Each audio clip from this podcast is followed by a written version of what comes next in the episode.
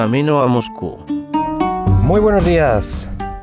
Hoy es miércoles 31 de octubre del 2018, que por cierto es el cumpleaños de mi padre, así que felicidades papá. Hoy vamos a hablar de Apple, sí, otra vez, pero es que eh, ayer tuvo lugar otro keynote, otro evento de, de, Apple por la tarde a las 3, así que os lo traigo calentito.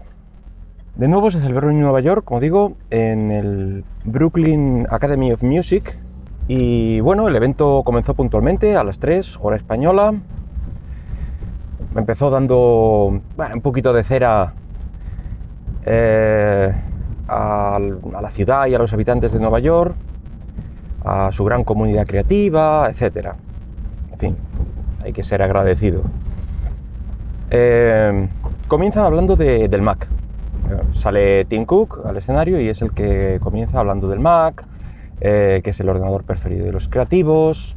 Sale un vídeo inspirador con fotos de gente bueno, pues de esta creativa trabajando con un Mac por todos lados, en cafeterías, en sitios así. Luego da unas cifras de uso, de ventas, eh, satisfacción de los clientes. Eh, también continúa con unas alabanzas a su sistema operativo Mac OS y, y, nombrando al recién lanzado versión Mojave y llegan al MacBook Air y a su trayectoria hasta ahora, como que es el, el MacBook más, más querido por los usuarios y es el momento de anunciar el nuevo MacBook Air de este año. Bueno, pues eh, lo más reseñable de este nuevo MacBook Air es eh, la pantalla Retina Display Luego, de hecho, lo, dijeron antes de, nada. Nuevo MacBook con Retina Display y eh, le lanzaron un vídeo de presentación donde se vio que las líneas, las líneas de diseño pues son eh, básicamente las mismas de, de, la línea Air. Tiene pantalla de 13,3 pulgadas.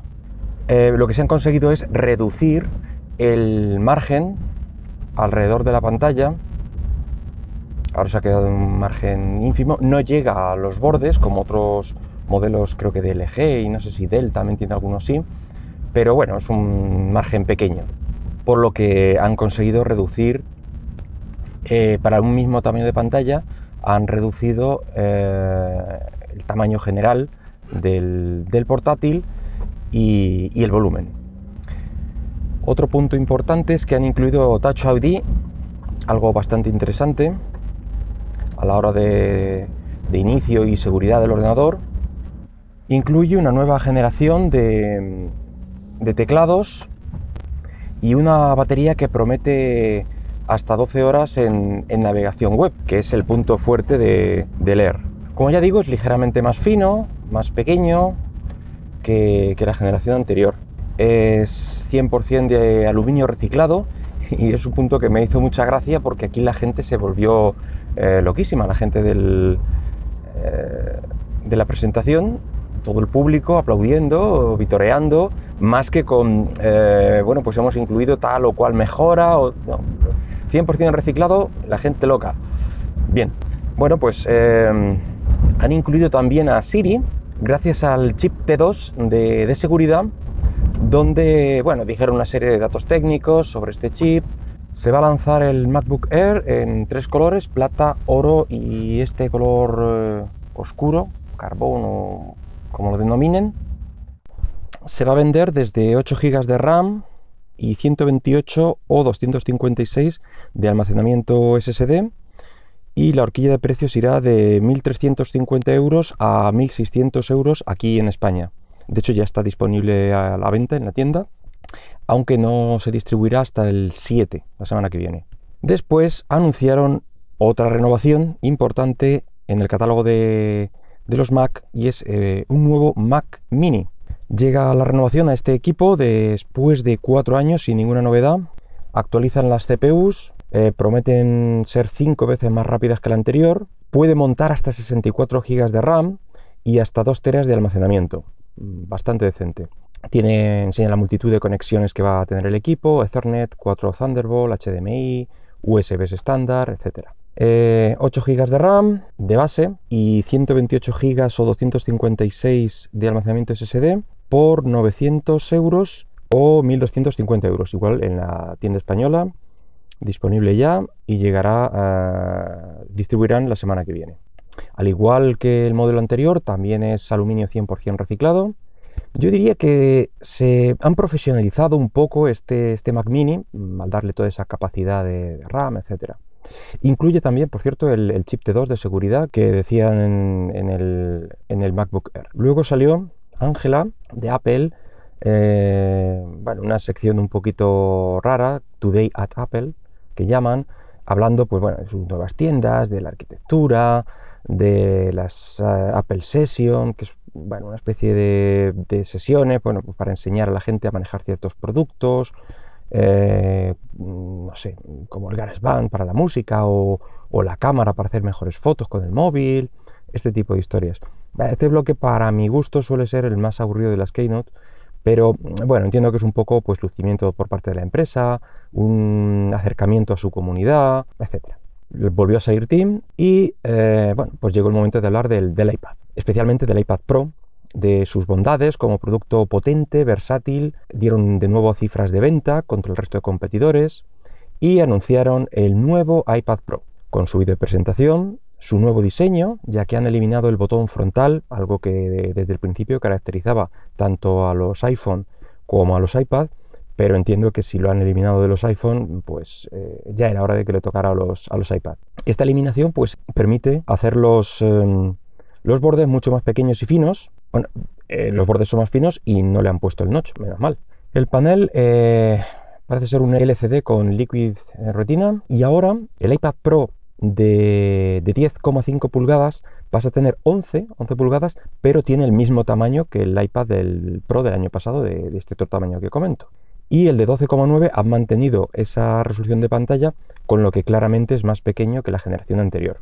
Ambos poseen eh, Face ID, que funciona tanto en vertical como en horizontal, lo han asegurado, que, han trabajado en ello y que funciona en cualquier tipo de orientación de pantalla algo importante en este dispositivo, no tanto en el, en el iPhone, pero aquí es algo fundamental. Y eh, al no tener botón Home, evidentemente la navegación pues, se basará en gestos, como ya lo hacía con el iOS 12. Tienen el nuevo chip A12X Bionic, que es una evolución del, que han usado en los nuevos iPhone presentados hace unas semanas, con una GPU, una gráfica de 7 núcleos y una CPU de 8 eh, según dicen, es un 35% más de rendimiento respecto al modelo anterior y más del 90% más rápido que el resto de portátiles.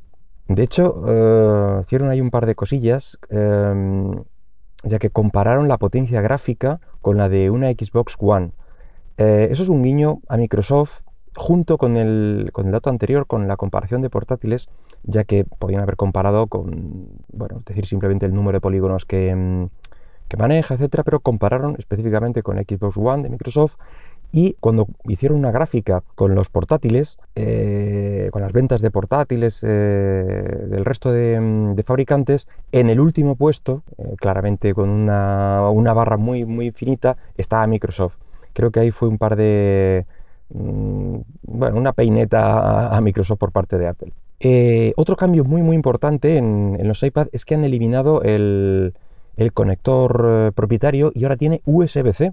Sí, mm, de hecho incluso puedes llegar a cargar tu teléfono desde el iPad, conectar bueno, pues cualquier tipo de, elemento que utilice esta conexión. De hecho, eh, el uso de este USB-C pues, posibilita, por ejemplo, uso de pantallas externas, que es algo que me parece muy interesante para este dispositivo. También presentaron una nueva generación de Apple Pencil con función táctil puedes dar un toque o dos toques al, propio lapicero y realizar funciones como un cambio de pincel, como zoom in y zoom out, en fin, mm, bastante curioso. Además de adherirse magnéticamente al iPad, tanto para enlazarse como para cargarse. O sea, con solo mm, dejarlo en el lateral eh, adherido, pues empieza a cargarse el, el lápiz.